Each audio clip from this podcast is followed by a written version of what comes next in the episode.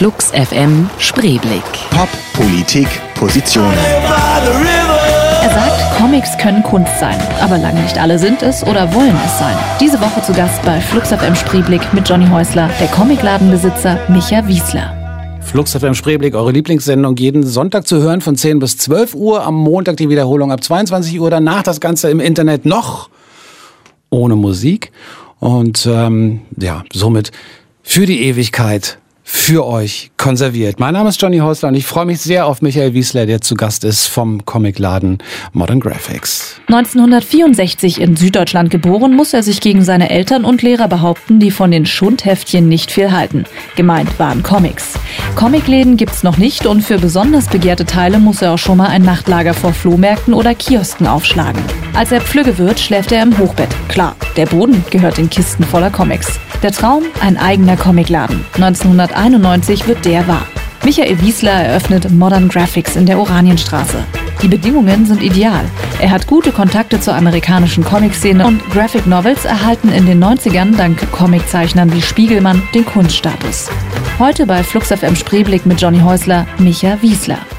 Micha, herzlich willkommen, aber zum, zum, ganz zum Anfang muss man eigentlich sagen, herzlichen Glückwunsch, oder? Vielen Dank, ja. 25 Jahre Modern Graphics, äh, das heißt, wann genau hast du deinen ersten Laden eröffnet? Im 9. November 1991. Wahnsinn. Ja, Wie? ist ganz schön lange her. Es, es kommt mir gar nicht so lange vor, andererseits manchmal wieder so ist. Wie kommt man darauf, einen Comicladen zu eröffnen? Na, ich war immer schon ein Fan, habe wahnsinnig gerne gelesen früher, bin halb ländlich, halb in der Stadt groß geworden, also was man zur Stadt nennt, Freiburg im Breisgau. Ah. Und ähm, in den 70er Jahren oder Ende 60er oder Anfang 70er war das irgendwie ganz schön trist manches und Lesen und überhaupt Bilder, äh, bunte Bilder und so mhm. war für mich immer das große Ding. Was waren das erst so die ersten Comics, die dich echt gefesselt haben als Serie auch? Ähm, Prinz Eisenherz habe ich von okay. meinem Vater geerbt, äh, einen alten Band und der hat mich total geflasht. Echt? Und dann, Wie alt warst du da? Da war ich vielleicht so fünf oder so, ja. Äh, wir sind in die Stadt, in die große Stadt nach Freiburg reingezogen, als ich zur Schule gekommen bin. Da war ich gerade sieben und davor war ich wahnsinnig abgelegen auf dem Land und hatte so gut wie keinen Kontakt zu anderen Jungs oder so, nur zu meinen Geschwistern. Und da waren so Dachbodenfunde von uralten 50er-Jahre-Zeitschriften mit Prinz Eisenherz drin, ein geerbtes Buch von meinem Vater und ein geerbtes Tim und Struppi.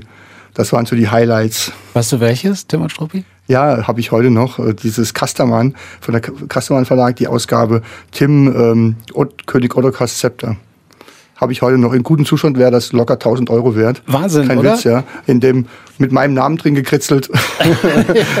Nicht mehr, aber ich würde es ja auch niemals hergeben. Warst du denn immer ähm, Konsument oder gab es dann auch so einen Moment in deiner Kindheit und Jugend, wo du gedacht hast, du willst selber zeichnen? Ich habe viel gezeichnet, mhm. tatsächlich mhm. als Kind, habe aber dann doch schnell meine Beschränkungen gemerkt und äh, auf mehreren Ebenen wahrscheinlich und habe hab doch, doch gemerkt, macht mir mehr Spaß, die Sachen zu lesen und mich damit zu beschäftigen. Und dann, äh, okay, da warst du ja mit fünf und sieben, so, da ist man Kind, dann äh, kommt ja eigentlich so eine Phase, wo man vieles aus der Kindheit abwirft. Also wo man sagt irgendwie, das war's, ich interessiere mich jetzt für meinen Körper, die Körper anderer, Musik, keine Ahnung. Also da kommen ja dann viele Sachen so mit dem, mit dem Teenager-Dasein. Ähm, aber das hat bei dir trotzdem nicht aufgehört mit den Comics mit Lesen hat insgesamt nicht, auf, nicht aufgehört. Ich habe immer gern gelesen und hatte aber natürlich dann so eine Phase mit 15 angefangen zu rauchen und mit 16 angefangen auszugehen und so ein mhm. bisschen und mich mit Jungs am Dorfbach zu treffen mit den Mopeds frisierten und wie das so war damals, ja. Und doch in dieser Zeit ist das recht wenig geworden und ich habe auch meine komplette damalige Comicsammlung an meinen besten Freund verkauft, der schon damals angefangen hat zu handeln und der tatsächlich Modern Graphics im Prinzip gegründet hat später. Ah, okay. Und der ist so eine Händlernatur, eine richtige Händlernatur, die ich, die ich eigentlich gar nicht bin und so, ja. Und ich habe die mit 16 alles an ihn verkauft, ja, weil ich Geld gebraucht habe für Bier und Ausgehen und Mädchen und mhm. was weiß ich und so, ja. Und musste mir vieles später erbärmlich viel teurer wieder kaufen. Aber nicht von ihm. Teilweise doch. nein, nicht, nein, nein, das, das, meiste nicht und so, ja. Aber ich hatte da echt ein paar Schätze bei. Aber er ist jetzt auch, muss man zu seinem, muss man für, für ihn sagen, er hat die ja dann auch nicht behalten, sondern er war damals schon Händler. Er hat die einfach weiterverkauft, mhm. damals schon und hat die dann vielleicht sich nochmal selber später gekauft. Damals ist dann schon ein bisschen her, dann verging ja aber doch noch eine Zeit irgendwie nach der Jugend, obwohl, warte, erstmal Musik. Du hast ganz viel Musik mitgebracht, fast das gesamte Musikprogramm wird bestritten von Micha. Ähm, unter anderem deswegen, weil es ja fast immer hier äh, grandioses und ähm, ja, doch mit meinem Musikgeschmack sehr, sehr konform. Ich gesagt, können wir alles nehmen. Ähm, aber es sind alles Songs, die so ein bisschen auch mit, mit deinem, mit eurem Laden zu tun haben, ne? Auf jeden Fall. Wir haben immer viel Musik gehört im Laden mhm. als Hintergrund. Und je nachdem, welche Mitarbeiter da sind und früher zu CD-Zeiten, dann musste man ja drüber streiten, wer rennt jetzt ins Büro und mhm. legt die nächste CD auf und mhm. so, ja. Das war schon immer lustig und wir hatten echt so Favorites über die Jahre und äh, mein Favorite war immer schon eigentlich Johnny Cash damals und ich weiß noch so die erste Zeit American Recordings und so. Mhm. Das war schon ganz groß und hat uns echt sehr, sehr lange im Laden begleitet. Let the train blow the whistle. Auch so ein Song, ne? Coolio, Gangsters Paradise. Ich weiß, dass bei euch im Laden hier zumindest in der, in der Kastanienallee bin ich ja nicht so oft, aber hier in Kreuzberg ähm, dann doch, also auch nicht, auch nicht mehr so oft, wie ich wollen würde und mal war, aber doch hin und wieder, so alle paar Wochen. Und das ist ja so, Comicläden sind, sind für mich to totale Reizüberflutung. Ich liebe Comics, ich könnte, wenn ich das Geld hätte, jeden Tag Comics kaufen. Ich werde sie wahrscheinlich nie lesen. Es ist aber ein bisschen mit Büchern auch so, aber mit Comics noch mal mehr. Ähm, und wenn dann noch gute Musik läuft, dann ist es echt besonders hart, weil man steht in diesem Laden, der ja auch, auch voll mit tollem Zeug ist. Und dann will man äh, die Hefte kaufen und die Bücher und ähm, vielleicht hier und da noch irgendwelche Figuren oder keine Ahnung. Und dann will man auch noch wissen, was läuft da im Hintergrund. Super Musik irgendwie. Das ist so eine Pop-Reizüberflutung manchmal. Ähm, und wir werden sicher äh, eingehend auch darüber reden, wie man durch diesen Markt überhaupt noch durchsteigt, weil der ist unübersichtlich, oder? Es ist sehr viel geworden, natürlich. Ähm, aber ich tendiere dazu, das positiv zu sehen. Viele Kollegen meckern darüber und viele Kunden äh, finden das auch nicht gut. Aber ich finde, das Positive daran ist, man hat, man hat die Auswahl. Ja? Mhm. Man muss sich nicht mit zweitklassigen Sachen abgeben, wenn man mhm. nicht möchte. Man kann sein, seine Prioritäten setzen, man kann sich entscheiden, was einem wirklich am besten gefällt und das äh, nimmt man dann. Man muss ja auch nicht alles kaufen, manches kann man, manches kann man leihen oder nur durchgucken. Ich finde das äh, ganz schön spannend und ähm, auf vielen Ebenen, ehrlich gesagt, ja. Ich finde auch ein großes Angebot immer gut. Also, wie du schon sagst, ist ja wie bei der Musik, als ob man darüber meckern würde, es gibt zu viel Musik. Weißt du? Wird ja, wird ja der eigene Geschmack wird ja auch nicht besser befriedigt, wenn es weniger gibt, sondern man muss ja Im Gegenteil, man muss mehr äh, ja. Kompromisse eingehen. Wie war denn das am Anfang, als, als wie ist denn der Laden überhaupt entstanden? Also da wollte ich ja am Anfang mal drauf kommen, weil da ist ja dann doch ein ganz schöner Schritt zu sagen, ich mache mich selbstständig. Hast du vorher, was du irgendwo angestellt oder wie ist es da? Nee, ich habe tatsächlich ähm, an der Fachhochschule BWL studiert in äh, Westdeutschland und hatte überhaupt keinen Plan, was ich danach machen möchte. Ich hatte ein Bein in Berlin schon ähm, durch eine Freundin und habe hier viel gejobbt, habe mein Urlaubssemester gemacht, habe trotzdem das Studium in Westdeutschland äh, durchgepaukt mhm. und der Typ, mit dem ich da das, die Wohnung geteilt habe, das war ein Kindheitsfreund von mir, der Kai. Und der hat äh, tatsächlich aus unserer Wohnung raus dann eine Firma gegründet, Import gemacht, Studium geschmissen und war viele Jahre lang der größte ähm, Importeur und Großhandel für englische Comics in Deutschland. Mhm. Hat leider eine ziemliche Pleite hingelegt vor ein paar Jahren. Und ähm, aber das ging damals so zusammen. Ich habe mich dafür entschieden, nicht für die zu arbeiten da unten, sondern zurück nach Berlin zu gehen. Oder, mhm. Und dann war das eigentlich naheliegend, hier ein Ladengeschäft aufzumachen, statt in irgendeinem schwäbischen Betrieb oder so ähm, Schrauben zu verkaufen. Was ja aber trotzdem auch so ein Schritt ist. Ich meine, ähm, jetzt reden wir von Anfang der 90er, das heißt, äh, ja, so ein paar Sache, Sachen waren vielleicht leichter, aber trotzdem hat man wahrscheinlich, wenn man zu einem Vermieter gesagt hat, wir wollen da einen Comicladen machen, dann hat der wahrscheinlich ein bisschen komisch angeguckt, oder? Na, zumal es immer so dargestellt wird, als wenn es früher so einfach gewesen wäre, mhm. Wohnungen und äh, Ladengeschäfte zu mieten. Aber gerade Anfang der 90er Jahre, da gab es auch so eine Goldgräberstimmung in Berlin. Da war, war kurz nach Mauerfall, da dachten alle, Berlin, the next big thing. Mhm. Ja, und da ist hier das Geld zu machen ohne Ende. Und alle haben sich die Hände gerieben, aber natürlich war das überhaupt nicht so. Es hat, hat viele Leute wahrscheinlich in die Pleite getrieben, dass sie zu, mhm. zu der Zeit überteuerte Sachen angemietet haben, äh, weil alle an diesen Hype geglaubt haben. Ja? Und das ist überhaupt nicht der Fall gewesen. Aber nein, wir hatten Probleme, eben was zu finden. Ich weiß gar nicht mehr, ob es an den Vermietern lag, aber insgesamt war der Markt ziemlich leer und ähm, wir dachten damals noch, oder beziehungsweise der Markt unser Geschäft war ja jetzt nicht unbedingt, wir brauchen Lauflage. Es war ja eher so, wir mhm. brauchen irgendwie Erreichbarkeit, weil unser Publikum kommt zu uns. Das sind ja alles Freaks und, und, und mhm. Comic-Leute. Das war ganz andere Herangehensweise, als ich es heute sehe, ja. Oder als der Markt es heute auch ein bisschen verlangt. Und von dem her waren wir ganz schön überrascht, dass wir dann auf der Oranenstraße letztlich was Schönes gefunden haben und haben wir zugeschlagen. Und seid ihr denn bisher verschont geblieben von äh, dem, was man immer mal wieder so hört, so, so fünffache Miete oder sogar noch mehr plötzlich? Also habt ihr, ein, ich werde jetzt nicht ins Detail gehen, in eure Geschäftsbücher gucken, aber äh, das scheint ja doch relativ konstant zu laufen. Ja, das ähm, war die, der Vermieter ist die GSW, das, das war ja mhm. ehemals städtisch, zu, zu, der Zeit war es noch städtisch, äh, Wohnungsbau, als wir das angemietet haben. Und wir haben damals eine relativ hohe Miete bezahlt für den Kiez, mussten uns auch das eine oder andere Mal dafür rechtfertigen, aber es gab halt tatsächlich zu der Zeit nichts anderes anzumieten, ja, und wir kannten die Verhältnisse nicht so en Detail, sodass wir das einfach blauäugig gemacht haben, aber wir haben es irgendwie bezahlt bekommen und es war okay und es hat sich dann über die Jahre nicht sehr gesteigert, tatsächlich mhm. dann über viele Jahre. Und inzwischen natürlich einigermaßen angepasst, aber ich finde nach wie vor, das ist okay. Und äh, ich habe, wir haben tatsächlich noch ganz gute Mietvertragsoptionen für bis 24 Jahre noch jetzt. Na, dann können wir vielleicht noch das 50. zusammen feiern. Ja, darauf arbeite ich hin. Äh, wir hören Nancy Sinatra ebenfalls von dir ausgesucht, mitgebracht mit Bang Bang. Die Pixies, Gigantic, ebenfalls mitgebracht, ausgesucht, gewünscht von Micha, der vom äh, Modern Graphics Comicladen hier ist. Äh, 91 hast du gesagt, das war der Kreuzberger Laden, ne? Genau. Genau, der erste. Wann habt ihr dann die Kastanienallee eröffnet? Kastanienallee war ja erst dieses Frühjahr 2016. Mhm. Genau.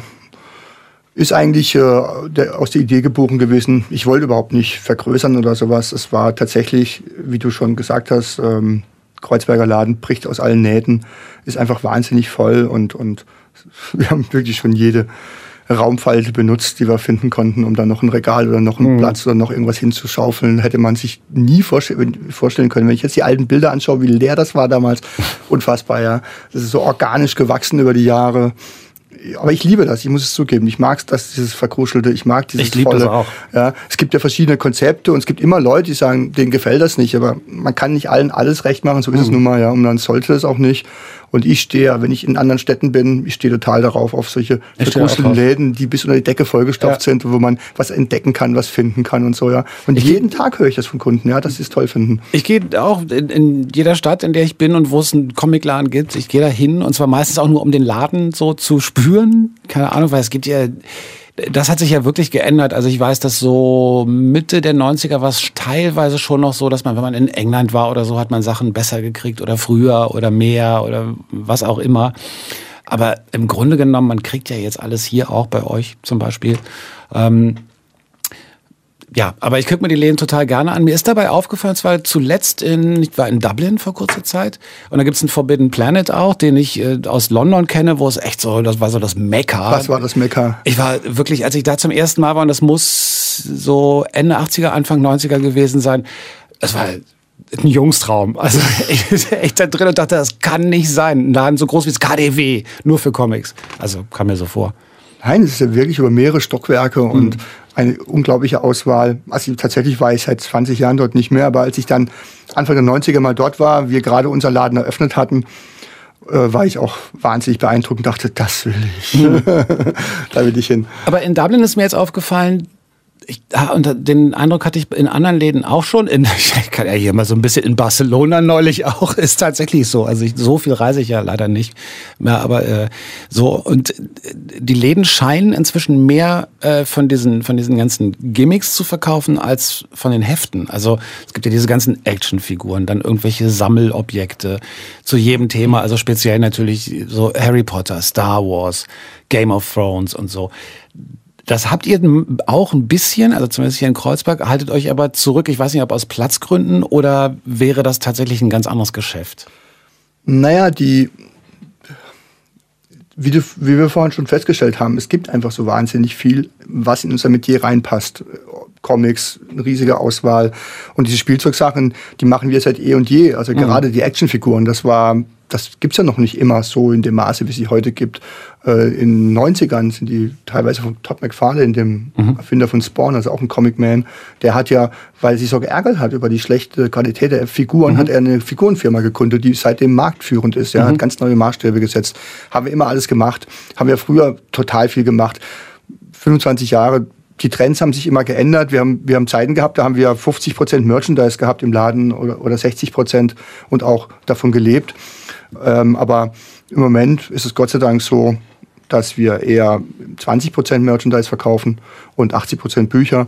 Ist doch irgendwie so, dass wir eigentlich ein Buchladen sind, ein Comicladen sein möchten und die Priorität eindeutig dahin setzen. Du hast gerade gesagt, dass ähm, ich habe gerade gesagt, ein Jungstraum. Du hattest von Freaks gesprochen und so. Ist das immer noch so ein eher Jungs-Männer-Ding, Comics, oder hat sich das hat verändert? Hat sich total gewandelt, also verändert, positiv.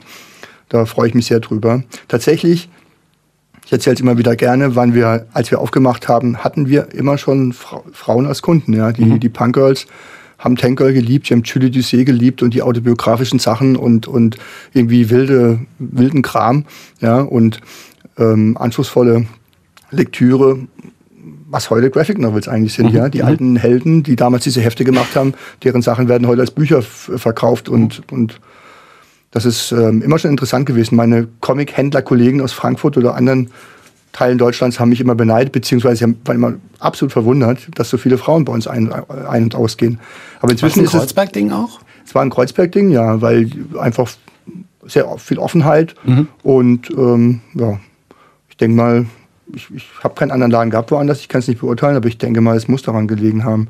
Und weil wir natürlich das Programm geboten haben, das hat mit unseren eigenen Interessen natürlich überschnitten und so. Ja, wer hatte schon diese obskuren amerikanischen Independent-Hefte außer uns damals?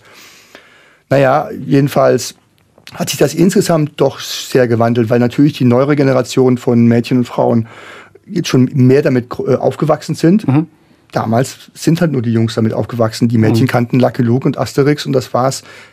Kein Wunder, weil das war ja zum größten Teil Genre-Literatur. Da waren die Männer immer muskelbepackt und die Frauen mhm. hatten große Brüste. Welche, welche Frau interessiert das? Ja, das ist mhm. ja irgendwie totales Jungsdings gewesen vom, vom Inhalt. Und das hat sich Gott sei Dank sehr gewandelt. Es gibt so viele interessante Comic-Autorinnen auch und so, ja. Und mit dem Material kommt natürlich auch dann ähm, die Leserschaft. Die Leserschaft und die andere Zielgruppe. Die Leserinnenschaft, so. Ja, und gerade dieses ganze Graphic Novel, was die Comic-Szene ganz schön verdammt, äh, diese Umbenennung von bestimmten Comics in Graphic Novels Viele finden das ganz doof. Ich finde es super. Ja, das hat ganz neue Leserschaften eröffnet. Mhm. Äh, das ist einfach ein Marketinginstrument. Das ist eine Genre, wie andere Genre auch vielleicht, ja. Ich definiere es gerne über die Zielgruppe und nicht nur über den Inhalt. Ist einfach, ich finde es toll, es ist hilfreich und ähm, hat einiges verändert. Wir hören wieder einen Song von dir sozusagen, also nicht von dir, aber den du mitgebracht hast. John Grant, der hier auch schon in der Sendung zu Gast war und der auch vor kurzem in Berlin gespielt hat, Konzert, was du auch gesehen hast. Und ähm, ja, hören wir John Grant. Wandering Star. Lee Marvin. Ebenfalls aus dem Repertoire von Modern Graphics sozusagen. Aus das dem, ist mehr aus dem Repertoire von Ohl, der Cartoonist, der Zeichner. Der hat uns über die Jahre immer viele ähm, selbstgemachte Compilations im Laden vorbeigebracht. Der ist ein großer cool großer Kassettenzusammensteller, aber CD-Zusammensteller. Und da war das, auf seiner ersten Compilation war dieser Lied das Intro und es ist so geil. Dieses, äh, da sind wir ja eigentlich auch schon so bei so Berliner Lokalhelden und Heldinnen. Also Ohl hast du gerade genannt, ganz groß. Äh, Phil hat auch viel mit euch immer zu tun gehabt. Ähm, wen gibt's noch so in der Stadt? Marvil und ähm, die Renate Leute und Reinhard Kleist gibt viele interessante Comics. Also ein paar von denen können auch, Phil und Reinhard waren auch schon mal hier, aber wir können noch viel mehr Leute einladen. Ähm, das ist dann auch so ein bisschen so ein Zuhause, oder? So ein Laden, wenn der wächst in der Stadt und äh, die Künstlerinnen und Künstler sich da auch treffen. Es gibt ja dann auch mal so Signierstunden oder ein paar haben sich ja auch an Comic-Lesungen schon versucht, äh, was auch sehr unterhaltsam sein kann. Da hat sich viel getan in dem Bereich. Ähm, vor zehn Jahren oder 15 Jahren war das für mich eigentlich unvorstellbar. Comic-Lesung, wie langweilig ist das denn bitte, die Comicblasen ablesen, während man sie vorne schon sieht.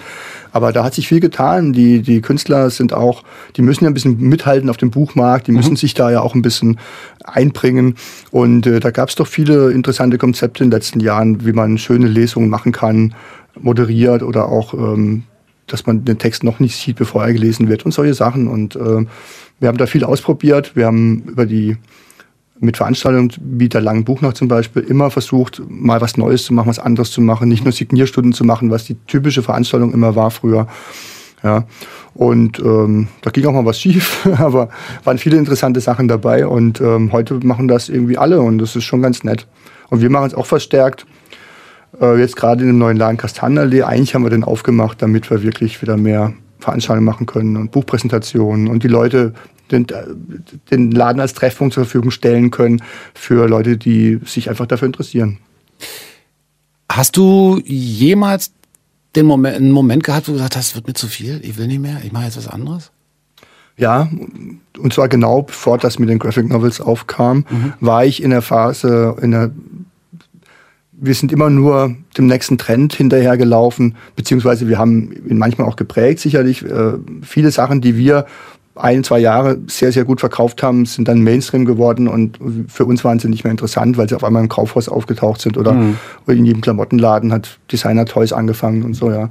Und wir waren da oft die Speerspitze damit, aber trotzdem ist es halt immer dieser Sammlermarkt und immer dieses Bedienen von irgendwelchen Sachen und was Neues finden und so, ja. Und dieses, was Graphic Novels jetzt äh, für uns bedeuten, ist schon mehr, äh, dass, dass es mehr zum Lesermarkt wird. Mhm. Also dass die Leute hauptsächlich was kaufen, weil sie es lesen möchten und nicht nur, weil sie was sammeln möchten. Ich finde das vollkommen legitim zu sammeln, aber es ist irgendwie so als Selbstzweck hat es mich dann doch irgendwann ein bisschen hat mir nicht mehr gereicht äh, von dem, was ich auch machen möchte. Das war ein großer Umschwung und ich glaube, der war, war tatsächlich für, ähm, also du hast ja gesagt, es gibt Leute, die finden das nicht so toll. Ähm, die Haltung habe ich auch nie verstanden, weil ich immer dachte, dass, dass, es, dass Comics ein so großartiges Medium sind. Und ich habe mich eher immer geärgert, wenn ich gesagt habe, also, liest Comics, ja. So, das hat man ja auch erlebt noch vor gar nicht allzu langer Zeit, Allerdings. dass Leute die Nase gerümpft haben, wenn man, wenn, wenn man rübergekommen ist, als ob man halt naja, mit einem Mickey Mouse Heft in der Hand dasteht oder Ja, selbst so. wenn auch ein Mickey Mouse Heft ja, klar. hat was. Ne? auch das ist ja dann wieder gekommen, dass man auch bestimmte Zeichner und so dann besonders gewürdigt hat, die halt, äh, weiß ich nicht, Donald Duck gezeichnet haben oder keine Ahnung. Und da gibt's ja auch äh, äh, tolle Ausgaben von. Aber du weißt, was ich meine, ne? Man ist ja so ein bisschen auch belächelt worden ab und zu. So, und dann kam irgendwie dieser Begriff Graphic Novels auf. Und wann, wann waren das? So Mitte 90er? Ende 90er? Genau, so vor zehn Jahren jetzt. Mhm. Ja, dann ist es schon länger her, aber egal. Ähm, und dann hat, hat sich das so ein bisschen gewandelt und plötzlich haben äh, alteingesessene Zeitungen äh, Listen geführt und so ein New York Times, glaube ich, da gibt's glaube ich, auch so eine, so eine Graphic Novel Bestsellerliste und, und, und. Und dann steht das auf den Comics drauf. Ich fand das auch gut, weil ich das, äh, das Format oder, oder diese, diese Literaturgattung, will ich es mal nennen, irgendwie immer total toll fand. Ja, und ähm, das sind, wird ja auch oft, werden da Sachen verarbeitet, Geschichten, die auch ein Roman sein könnten oder ein Film, aber trotzdem natürlich mit den eigenen Möglichkeiten des Comics, die ja ganz besonders sind. Und es muss nicht immer Genre-Literatur sein. Ich, ich, liebe ein schönes Fantasy oder ich lese mhm. immer noch manchmal Superhelden, mein Gott, ja. Aber trotzdem ist man ja 50 Jahre alt und hätte auch mal gerne eine schöne Biografie oder irgendwie eine mhm. interessante Geschichte auf eine andere Art. Und es hat einfach die Vielfalt äh, bereichert dieser Begriff. Und äh, jetzt gehen auch viele junge Leute wieder hin und, und nehmen sich die Zeit und machen ein Buch. Den Markt gab es nicht vor ein paar Jahren. Das mhm. heißt, kein, jeder, der Comics gemacht hat, hat sie nur aus gemacht, weil er es unbedingt wollte. Niemals hätte er gedacht, damit Geld zu verdienen, bis auf wenige, wenige Ausnahmen. Mhm. Ja. Und ähm, jetzt kommen viele junge Leute, die haben ein Projekt, die machen was, die kriegen es halbwegs finanziert. Ich meine, reich wird sowieso keiner in der Szene. Ja. Von oben bis unten nicht, außer Walter Mörs vielleicht. Aber doch, also der Vielfalt hat es gut getan und ich freue mich auch sehr darüber. Hören wir einen weiteren Song, nämlich du hast vorhin schon äh, Tank Girl, die großartige Serie, erwähnt. Und äh, da gab es zu der Verfilmung äh, einen Soundtrack. Und auf diesem Soundtrack war unter anderem Ice-T mit Big Gun. Flux FM Spreeblick. Musiker, Macher, Meinungen. 25 Jahre Modern Graphics in der Oranienstraße. Der Besitzer erinnert sich, früher standen zwischen den Comics immer volle Aschenbecher. Diese Woche zu Gast bei Flux FM Spreeblick mit Johnny Häusler, Comicladenbesitzer Micha Wiesler. Zweite Halbzeit Flux FM Spreeblick. Schön, dass ihr weiterhin dabei seid. Ich sage euch jetzt nicht, wann ihr diese Sendung hört, weil ich seit ungefähr seit fast drei Jahren sage und jetzt müsstet ihr es eigentlich auswendig können. Ähm, zu Gast ist Michael Wiesler heute vom Modern Graphics Comicladen und mein Name ist Johnny Häusler. Egal ob die Fantastischen Vier, Hulk oder Wonder Woman, bis unter die Decke stapeln sich über 10.000 Comics im Modern Graphics in der Oranienstraße. Das Kreuzberger Ladengeschäft gilt als Berliner Institution, ganz wie das SO36 schräg gegenüber. Seit einem Vierteljahrhundert trotz der Laden seiner hippen Umgebung steht für alternative Lesekultur und paddelt charmant auf der Erfolgswelle der Graphic Novels. Da ja aller guten Dinge drei sind, eröffnet der Besitzer 97 gleich eine zweite Filiale in der Kurfürstenstraße und geht erst kürzlich mit einer dritten in der Kastanienallee an den Start. Wie er trotz wirtschaftlicher Expansion astrein sympathisch bleibt, erzählt er am besten selbst. Heute bei Flux FM Spreeblick mit Johnny Häusler, Micha Wiesler. Ich habe ja von euch aus dem Laden äh, hatte ich ja mal eine Frank Miller Originalsignatur unter so einem Dark Knight. Äh, das war irgendwie, ich weiß gar nicht, ob ihr die gemacht habt auf so Plexiglas. So ein, so ein, oh sorry, ich muss dein Mikro noch öffnen. Jetzt ähm, habt, habt ihr die machen lassen? Ja, die, äh, der war bei uns zu Gast 1992, glaube ich. Ich habe gerade eine Timeline erstellt mit allen Veranstaltungen. Ich habe es nicht mehr ganz im Kopf. 92. Und äh, um die Tour zu finanzieren, die wir initiiert haben, haben wir ähm, ganz originell ja auf Plexiglas Quadrat ähm, ein Motiv aus dem ersten Sin City Comic drauf sprühen mhm. lassen. Und ähm, das haben wir ihn unterschreiben lassen und haben es dann verkauft. Ja, ich habe eins gekauft davon und dann hat, äh, das hing im Büro bei uns damals und dann hat jemand, der für die Reinlichkeit des Büros zuständig war, das auch schön sauber gemacht. Okay. Und seitdem Signatur ist die Signatur weg. ja. Das hat mich tatsächlich, ich glaube, das war, die waren sogar noch nummeriert von ihm. Ja, ja die waren nummeriert es war, und waren signiert. Ja, ja. ja, keine Ahnung, wäre wahrscheinlich 100 Trilliarden wert inzwischen wahrscheinlich noch nicht. Ich weiß es nicht. Aber es ist ja trotzdem schön. Und mein Gott, was soll so eine Unterschrift? Ich war neulich auf so einem, auf so einem Cosplay-Event. Und äh, nicht, dass ich mich verkleiden würde, aber ähm, aus verschiedenen Gründen, weil ich auch eine Jugendveranstaltung noch mitmache und, und, und, äh, habe ich mir das angeguckt. Und äh, da hatten die so wie in Amerika äh, auf den Comic Conventions auch so so so so ähm, so eine Reihe aufgebaut, wo dann Leute Autogramme geben. Ja, da waren auch so ein paar amerikanische Schauspielerinnen und Schauspieler dabei, durchaus aus TV-Serien, wo man so ein bisschen geguckt hat, so, Mensch, das ist doch die aus Game of Thrones und so, was schon irgendwie auch ganz cool, weil natürlich eher so die, will ich jetzt nicht meinen, nicht die Hauptdarstellerinnen und Darsteller, aber doch schon bekannte Gesichter. Erstaunlich daran war, wir haben uns ja in Deutschland noch nicht daran gewöhnt, dass man dann da ansteht und nochmal extra zahlt. Ne? Das scheint ja jetzt zu kommen mit diesen so Comic-Cons. Und ja, ich war hier, äh, waren ja vier oder fünf Comic-Cons dieses Jahr in Deutschland. Und ich muss echt zugeben, als ich gefragt wurde im Vorfeld, ich habe da keine Sekunde dran geglaubt, weil das so uneuropäisch ist, ja. Ich kenne natürlich dieses amerikanische System, ich war da öfter mal auf irgendwelchen Comic-Cons. Mhm. Ja, aber das sind der, der Normalfall ist ja, dass diese Leute, die finanzieren sich ja selber, die werden ja da nicht eingeladen und bekommen irgendwas. Die, die setzen sich da hin und bezahlen am Ende noch für den Stand und dann sitzt dann die Ehefrau nebendran und kassiert ab, während er eine Skizze macht oder mhm. so, ja. Ähm, und dass, dass das so nach Deutschland übertragbar ist, also mich äh, wundert es auch ein bisschen, ehrlich gesagt, ja. Also es hat funktioniert bei dem, äh, wie heißt der äh, Professor aus Zurück in die Zukunft? Ja, ja, stimmt bei ähm, äh, wieder eine Google-freie Sendung. Christopher ne? Lloyd. Christopher Lloyd Ganz heißt genau. der Schauspieler, ja. So, der war da, da war eine Riesenschlange. Unfassbar, ja. Aber man muss sich das wirklich so vorstellen. Also, die, die, das gab auch so, man konnte auch Fotos mit dem machen lassen. Da stand dann dieses Auto aus Zurück in die Zukunft. Und dann musste man aber Riesenschlange und dann konnte man sich, er saß im Auto und man selber konnte sich blöd daneben stellen. Dann wurde ein Foto, das Ganze dauerte eine halbe Sekunde, kostete dann, glaube ich, 25 Euro. Und dann hat man irgendwo sein Foto ausgedruckt gekriegt.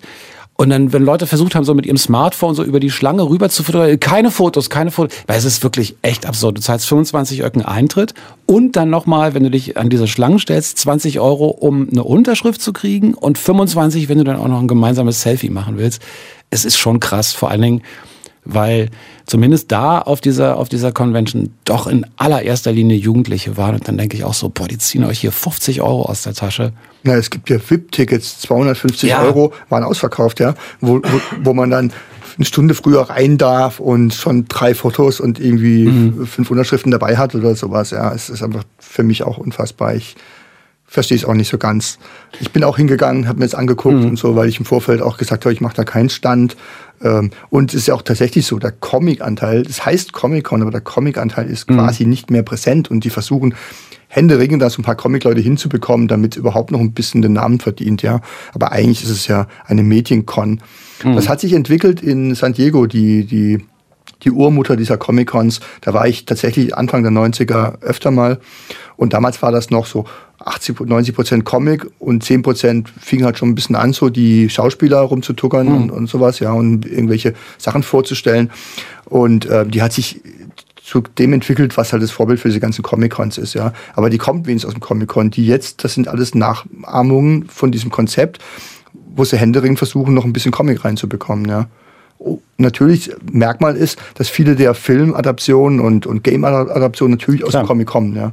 Aber da, da finden ja dann auch Schnittmengen statt, finde ich auch okay. Was ich ganz gut fand übrigens tatsächlich waren, es waren so ein paar Zeichnerinnen und Zeichner da, die, also jetzt zumindest äh, mir unbekannt war, die halt, weiß ich nicht, gute Amateure oder anfangende Profis waren oder so. Und das fand ich schon ganz cool, dass man sich dann da quasi an so einen kleinen Tisch setzen konnte und sich von jemandem was zeichnen lassen konnte oder so. Die waren auch alle gut, fand ich. Also schon toller, toller Stil auch dabei. Ähm, das fand ich ganz hübsch. Ja, ansonsten halt viel so, so, so diese, diese ganze Industrie drumrum, ne? Um Filme, Games. Äh, wobei Games waren da jetzt gar nicht so viel. Aber ja, dann auch durchaus Comic. Und du hast natürlich recht, das liegt natürlich an der Verschmelzung, dadurch, dass es so viele Comic-Verfilmungen ja auch gab in den letzten Jahren, Jahrzehnten. Ähm, fließt das alles ineinander über. Wir reden gleich noch über ein anderes, beziehungsweise ich quetsch dich aus zu einem anderen Thema, was sich auch erst in den letzten, ich würde sagen, 10, 15 Jahren entwickelt hat, nämlich Mangas. Aber erstmal hören wir Dean Martin, okay? Auch ein Song, der bei euch gerne im Laden läuft, lief. Mangas, genau, ist auch nicht mein Thema, ist aber bei euch im Laden ein großes Thema, weil, als wir vorhin darüber geredet haben, dass, ähm, dass es gar nicht mehr so ist, dass Comics so ein, so ein, so ein Jungsding ist, äh, das, da haben Mangas schon auch ihren Anteil dran, ne? Ja, tatsächlich äh, waren Mangas dafür für die erste große Mädchenwelle in unseren Laden verantwortlich. Mädchen ein paar ältere Frauen, so ein paar Punkgirls gab es immer und, und Leserinnen, aber Mädchen, Kinder, Jugendliche haben, hab, hatten wir viele Jahre nicht. Und die sind erst mit der ersten großen Manga-Welle mit Sailor Moon und sowas bei uns in die Läden geströmt und tatsächlich auch geblieben teilweise. Viele hören dann auf, Comics zu lesen, wenn sie aus dem Manga-Alter raus sind oder wenn sie denken, sie wären aus dem Manga-Alter raus. Aber manche, die werden auch offener dann für andere Sachen, oft auch für andere Mainstream. Äh, Produkte. Und das ist ja das Erstaunliche, dass jetzt halt auch viele junge Mädchen zum Beispiel das Arrowverse lesen oder Sachen oder DC oder Superhelden, ja, was mhm. früher unvorstellbar gewesen wäre, ja. Aber auch die, die Schreiber und die Verlage haben sich natürlich auf diese neuen Zielgruppen eingestellt. Wäre eine nächste Frage gewesen, hat sich dann Bereich, äh, besonders im Bereich Graphic Novels, hast du auch den Eindruck, dass sich erzählerisch da was geändert hat? Im Bereich Graphic Novels sowieso. Mhm. Aber auch in den anderen Bereichen, also überall, ähm, wird natürlich die Moderne einerseits äh, hält die Einzug und zweitens überlegt man sich ja auch, wen kann ich ansprechen, was sind Zielgruppen. Und äh, die Autoren und Autorinnen sind ja auch vielleicht Leute, die auf, jetzt schon aufgewachsen sind mit Comics mhm. und die nicht wie früher vielleicht von oben irgendwie der Pförtner wird hingesetzt und gesagt, hier schreib mal was, wir brauchen noch einen Lückenfüller mhm. für nächste Woche, sondern es sind ja Leute, die mit den Sachen groß geworden sind und die Fans sind vielleicht sogar und die einfach auch sagen, warum soll ich das so schreiben wie früher? Ich schreibe es, wie es mir gefallen würde. Und das ist ja das Schöne auch daran, ja. Kannst du das, auch wenn du nicht der Auskenner bist, was diese auch unzähligen Serien im, im Manga-Bereich angeht, aber kannst du das Phänomen versuchen zu beschreiben? Also ich habe das immer wieder versucht, mal äh, meine Jungs, die haben irgendwann so am Anfang mal ein bisschen Dragon Ball und dann kam ähm, ähm, für Jungs kam dann Naruto und One Piece und One sowas. Piece, genau. Und das, das ist ja auch, ich habe immer so rein, ist ja auch herrlich, absurd und auch witzig und irre so. Also, aber komme nicht hinterher. Ich kann diese, diese Sprünge, manche, also ich, für mich ist die ganze Lesart echt schwierig. Und nein, ich lese die nicht von, ich lese die schon richtig rum. Also ich weiß, dass man sie andersrum liest. Naja, aber das, da fängt es ja schon an, ja. Das erstmal ist es eine schnellere, andere Bildsprache, die hat die Kids natürlich von vornherein ähm, angesprochen und die Alten sagen, oh Gott, das ist mir viel zu schnell und ah, von rechts nach links lesen, um Gottes Willen. Und das gefällt natürlich den Kids auch dann, dass der mhm. Vater nicht sagt, habe ich auch schon gelesen als Kind, sondern der Vater sagt, ah. oh Gott, das ist mir zu wild und zu viel und sowas. Mhm. Da sind die natürlich stolz drauf und dann ist es mehr ihr eigenes natürlich, ja. Das gehört dazu und das ist ja auch legitim.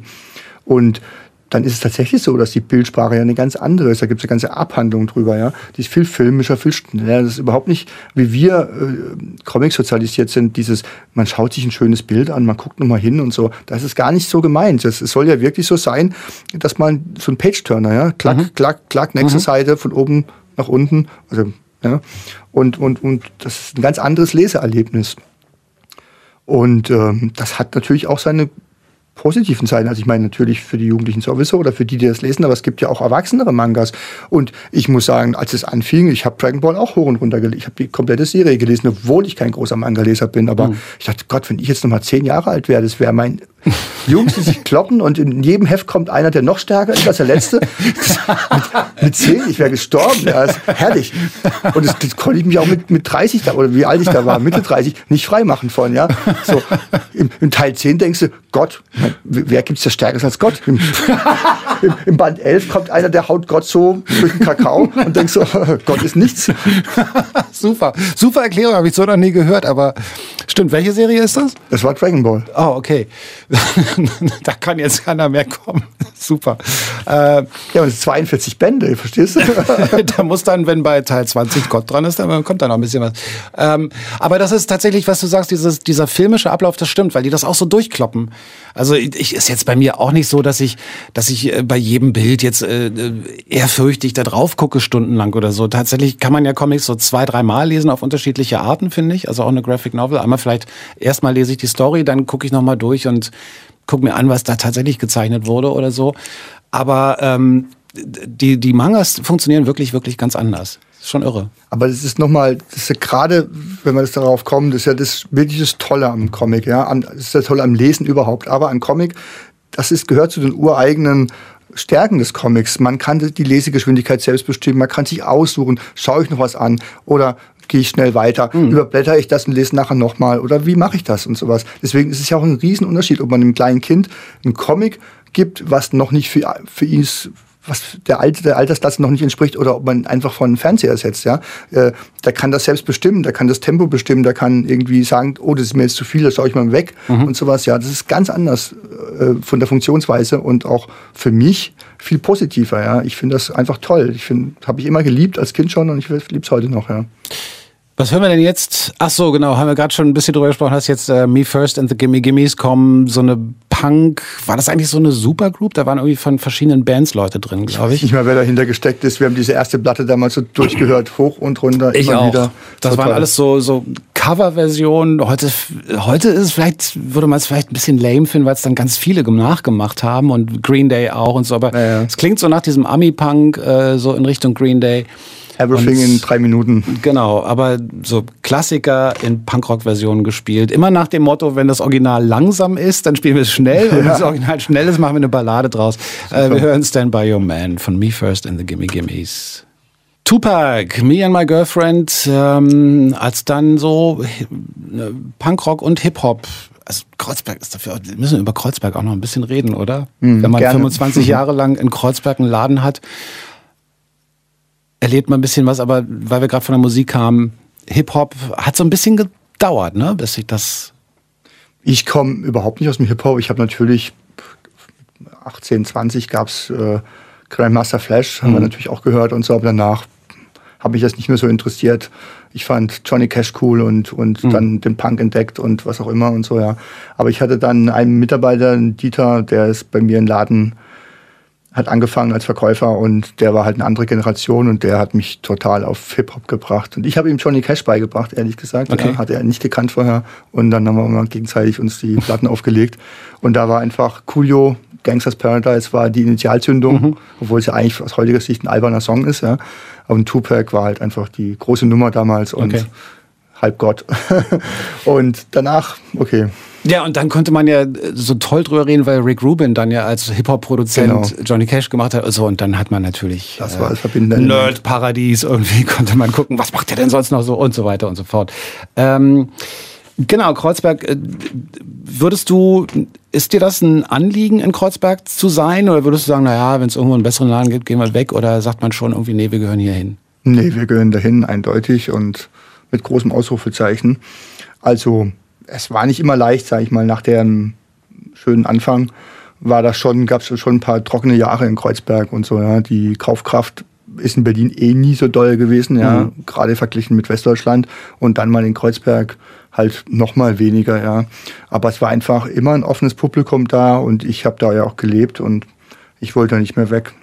Ich habe immer andere Alternativen überlegt. Tatsächlich war die erste Filiale auch eine, ein Ansatz da, halt ein bisschen was Neues noch zu machen, was anderes zu machen und so. Aber wirklich, also wirklich weggehen wäre für mich nie in Frage gekommen.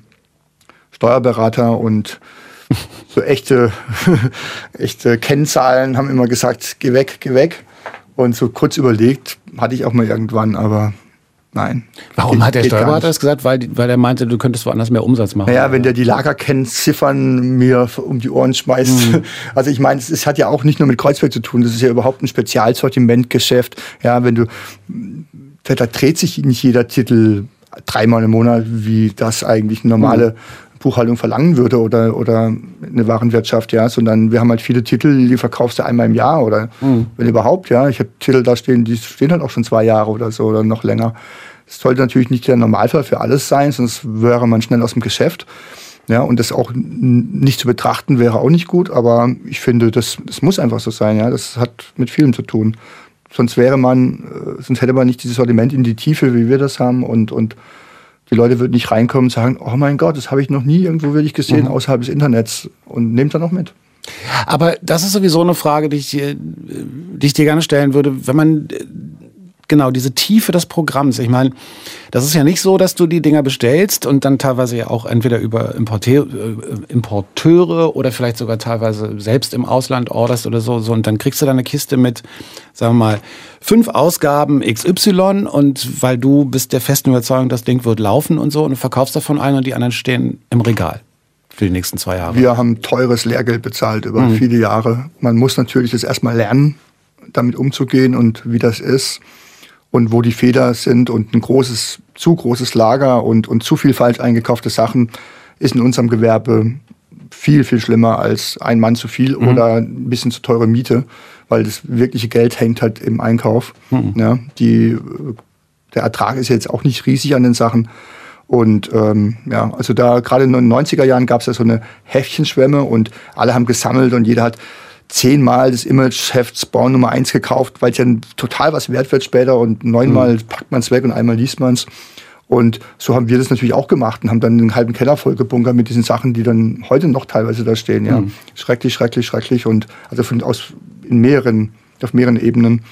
Aber halt hat uns viel Geld gekostet und ähm, die Fe- aus den Fehlern lernt man. Nee, heutzutage ich habe mir tatsächlich abgewöhnt, ähm, wirklich zu wissen, was gut laufen wird. Ich, ich nehme natürlich alles rein und ich nehme die Sachen rein, die mir selbst gefallen, doppelt und, und extra stark. Aber eigentlich ähm, nimmt man alles rein und in kleinen Mengen und probiert es aus und so, ja. Und wenn es läuft, bestellt man es nach. Wann gab es denn das letzte Mal sowas, so ein Überraschungsboom, wo du gesagt hast, Alter, das reißen die uns echt aus den Händen? Im einzelnen, einzelne Bücher gibt es das immer mal. Weiß ich jetzt gerade gar nicht, ehrlich gesagt. Musste auch nicht.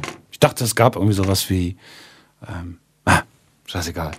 Ähm, aber ich habe noch, was wollte ich denn noch? Mangas hatten wir. Ähm, ach so, genau, weil du gesagt hast, es kommen, äh, dass durch die Mangas unter anderem auch äh, Kinder und Jugendliche in den Laden gekommen sind. Dann gibt es ja auch beim, bei einem Comicladen die Auflage, bestimmte Sachen, die ab 18 sind, äh, müssen, die darfst du nicht offen im Display haben oder so? Oder, oder wie läuft das? Oder die müssen irgendwie unerreichbar sein für Leute unter 1,60 oder? Hm, na, es gibt ja Altersempfehlungen, die sind ähm, mehr oder minder unverbindlich, aber der äh, seriöse Buchhändler, als den wir uns begreifen, der stellt das natürlich so hin, dass es Kindern nicht zugänglich ist, beziehungsweise geht halt auch mal hin und nimmt sie aus der Hand, wenn sie, das- wenn sie das lesen, ja, oder wenn Pfoten dann, sie dann doch mal in die Hand nehmen, nö, eben nicht Pfoten weg. Ich, Ja, schon klar. Naja, aber es gibt ja auch welche, die machen das, ja. Und ich bin ist mir als Kind auch begegnet mit anderen Sachen zwar damals, aber dieses, bei uns wird nicht gelesen oder so, sondern mhm. lesen und äh, kaufen und nicht lesen oder sowas in der Art. Nee, ich finde, also ich nehme sie aus der Hand und sage, tut mir leid, es ist einfach noch nicht geeignet für dich und mhm. sowas für dein Alter und so. Und es gibt immer wieder, da kommen die Eltern an und sagen, was willst du dir ein und sowas, ich kaufe das dem jetzt und so, ja. Das kannst du gerne machen. Aber mhm. ich als Buchhändler oder ich als auch Vater sag halt, ich würde es nicht machen und ich. Ach, so rum läuft das. Das ist schon ein bisschen erstaunlich. Also, dass du sagst, da lass mal, das ist vielleicht noch ein bisschen zu harter Stoff für dich mit zehn oder elf oder so und dann kommen die Eltern und sagen, was erlauben Sie sich, ich kaufe jetzt dieses Comic. Naja, also aber zumindest gibt es immer wieder äh, Fälle, wo dann die Eltern kommen und sagen, ach ja, macht ja nichts und so, kaufen den mhm. Zehnjährigen halt die Sachen, wo groß draufsteht, ab 16 und so, ja. Also ich stecke da nicht drin und jeder ist anders. Aber Klar. wenn ich die Verantwortung habe an der Kasse, dann sage ich, dann äh, verkaufe ich dir das nicht.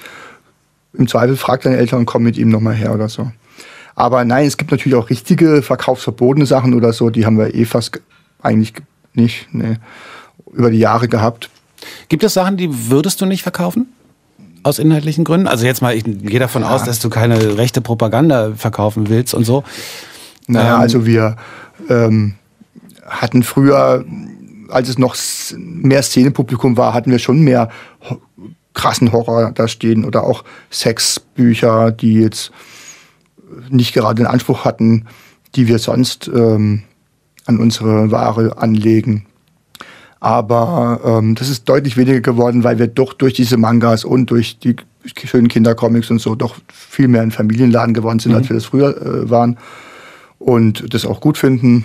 Und ich eigentlich auch nicht immer diese Giftecke pflegen möchte und so. Deswegen haben wir eigentlich diese Sachen nicht mehr.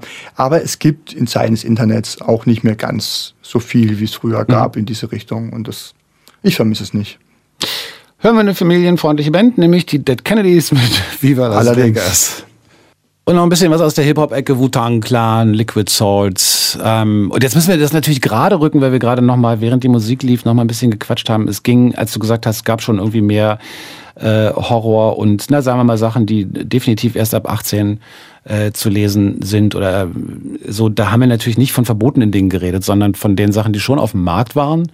Ähm es gibt ja auch indizierte mhm. ähm, Bücher und Produkte, die darf man nicht mal bewerben und äh, rausstellen, hat sie halt unter dem Ladentisch sozusagen. Das hatten wir früher im Horrorbereich schon mal das ein mhm. oder andere Mal. Aber das ist auch vorbei. Mit der, die Zeiten sind auch vorbei, ja. Wie verfolgt ihr denn diese Diskussion, die es äh, in den letzten Jahren ja wieder gegeben hat oder neu gegeben hat, um das ganze Thema Zensur und ähm, Kunstfreiheit? Solche Sachen sind das Themen bei euch im Laden, auch mit den Kunden?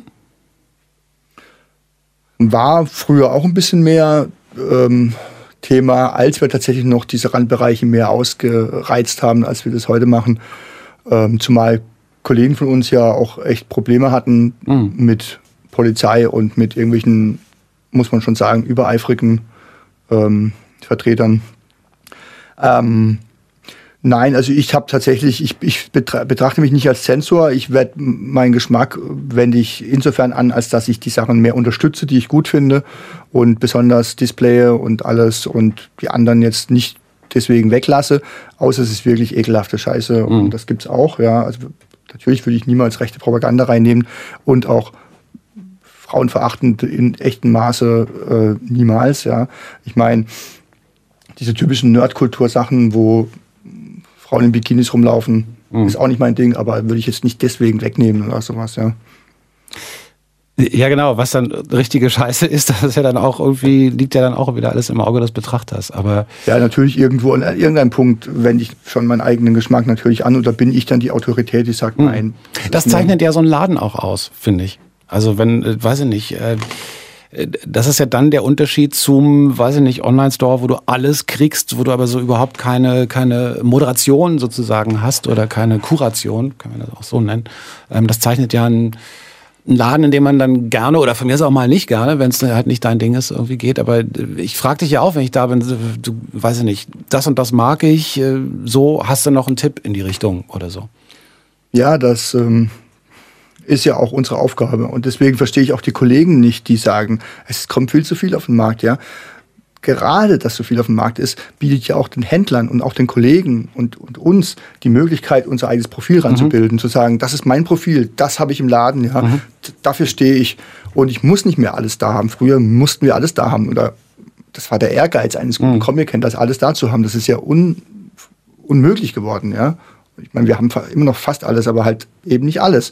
Und mehr und mehr sehe ich jetzt auch für die Zukunft, wird das so sein, dass man das noch mehr einschränken muss und wirklich ganz eindeutig sagen muss, das ist unser Profil, das ist unsere, unsere Schiene, mhm. die machen wir. Und das ist auch ein Grund für den dritten Laden gewesen, weil so hat man die Möglichkeit, in den verschiedenen Läden verschiedene Profile ranzubilden. Jetzt musst du übrigens alle drei Läden nochmal aufzählen, damit die Leute, die jetzt am und noch nie bei euch waren, dass die auch mal vorbeikommen können. Ja, also unser Hauptgeschäft in Kreuzberg, da haben wir halt im Prinzip versuchen wir alles zu haben ähm, alle Bereiche irgendwie zumindest abzubilden, die es in der Comicbranche gibt und in der Comic-Szene. Wir nannten das immer Vollsortimentsladen. Ist natürlich, wie, wie ich gerade schon gesagt habe, auch nicht mehr ganz so möglich, aber unsere wir haben viele Superhelden, wir haben die Riesenauswahl an Graphic Novel und eine riesige, riesige Englischabteilung. Das sind so die Stärken und die Hauptdinger, aber wir führen alles andere ein bisschen nebenbei oder in mehr oder minder anderem Maße.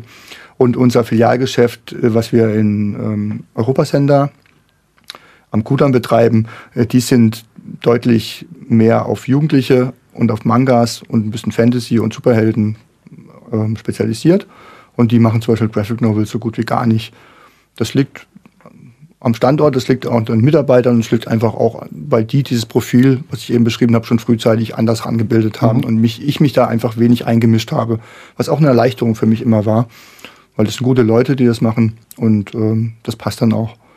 Und das in der Kastanienallee, den Laden, den wir jetzt aufgemacht haben, frisch. Da wollen wir einfach noch mehr wieder Veranstaltungen machen, Buchpräsentationen. Da haben wir einen schönen Beamer an der Decke und eine kleine Veranstaltungsecke. Und da wollen wir wieder so Buchhändler sein, die ihre Sachen vorstellen, die veranstalten bis zu 50 Leuten da, dass sie ihr neues Buch vorstellen können oder auch ganz kleine Verlage mal was machen können und sowas. Das war mir irgendwie ein Anliegen, das mal wieder zu machen, weil das so voll ist in Kreuzberg und wir überhaupt die Möglichkeit nicht mehr haben. Und wenn, dann mussten wir unsere Veranstaltung immer auslagern ins Max und Moritz oder in die Galerie gegenüber bei Knoten Krüger. Und das ist dann doch irgendwie nie mehr das Gleiche, als, als wenn man es im eigenen Laden machen würde. Ja. Jedenfalls, genau, der neue Laden in Prenzlauer Bergen, Kastanienallee, da sind wir doch auch ähm, im Graphic Novel Bereich hauptsächlich unterwegs und im Kinderbuch- und Kindercomic-Bereich. Jetzt gibt es ja ein Thema zum Abschluss noch, über das wir auch noch ein bisschen anreißen müssen, weil ich könnte ja über, über Comics und über diese ganze Sache ja ewig reden, aber ähm, das Digitale, das ja und alle angreift als Händler und als äh, Schaffende und weiß ich nicht was. Also äh, auch da verändert sich ja der Comicmarkt wahnsinnig, auch wenn man es nie gedacht hätte. Aber ähm, ich gebe zu, dass ich das teilweise auch tue, dass ich einen Comic auf einem größeren Smartphone lese oder auf dem iPad oder so. Und zwar dann, wenn wenn ich mal reinschnuppern will zum Beispiel, dann mache ich das so. Ähm, gibt aber dadurch auch immer wieder den Impuls, ähnlich eigentlich wie bei der Musik, dass ich sage, das will ich haben. Da kauft ja eine Gesamtedition oder keine Ahnung oder so. Ähm, man sollte ja denken, dass das Papier beim Comic und, und, und die ganze Aufmachung noch viel mehr dagegen spricht, sowas auf einer Glasscheibe zu lesen. Jetzt hat aber Amazon zum Beispiel in Amerika hat Comixology gekauft, einen großen Comic-Plattform, Vertrieb, wie auch immer, nicht Vertrieb, aber so eine Plattform und bietet tatsächlich jetzt für sechs Dollar im Monat eine Flatrate an, also fast Flatrate. Das heißt, man zahlt da sechs Dollar im Monat und kann alle auf dieser Plattform verfügbaren Comics lesen. Wird dir da Angst und Bange oder zuckst du mit den Schultern und sagst, pff, kommt doch? Beides. Wie immer. Be na, beides. Ich meine, ich finde, klar, Flatrate und so. Hm. Und ähm, ich meine, Amazon macht das wie in anderen Bereichen auch, äh, um die anderen Anbieter aus dem Feld zu schlagen. Mhm. Und eines Tages, wenn, wenn alle weg sind, reiben sich die Hände und werden natürlich auch Geld verdienen müssen damit, ja, und das auf eine andere Art machen. Ganz richtig finde ich es nicht.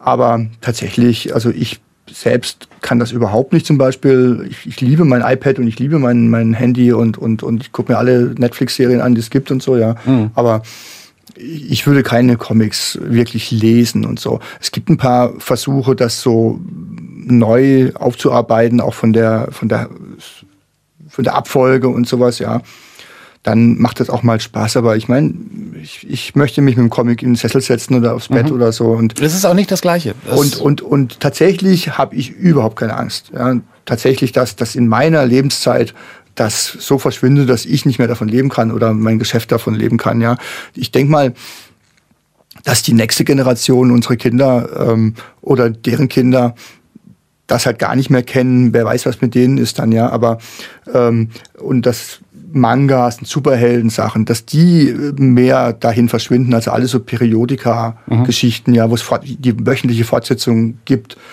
So Sachen kann ich mir gut vorstellen, dass es mittelfristig ins Netz verschwindet, ins mhm. Digitale mhm. verschwindet, auf andere Medien verschwindet. Gibt ja auch schon die Vision von, von wieder bedruckbaren Zeitungsseiten oder mhm. Comicseiten. Hast du ein Comicheft und da lädst du dir die neuen Sachen drauf. Mhm. Kann ja auch sein, ja.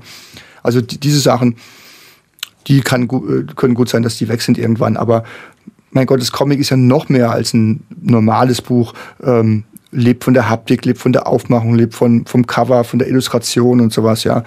Das ist einfach, ähm, da wird es immer Liebhaber vergeben, zumindest solange ich noch irgendwie auf drei Beinen laufen kann, ja. Micha, 24 Jahre läuft der Pachtvertrag, der Mietvertrag noch in, der, in Kreuzberg in der Ostraße. Und ähm, 25 braucht ihr noch bis zum 50-Jährigen. Ich hoffe, dann sehen wir uns spätestens wieder. Machen wir. Bis dann. Tschüss. Tschüss. Ach, guck mal hier, Costello und Burt Bacharach zusammen als, Abschied, als, als Abschied. Das Haus ist empty now und so ist das auch hier bei Fuchs FM Spreeblick. Tschüss.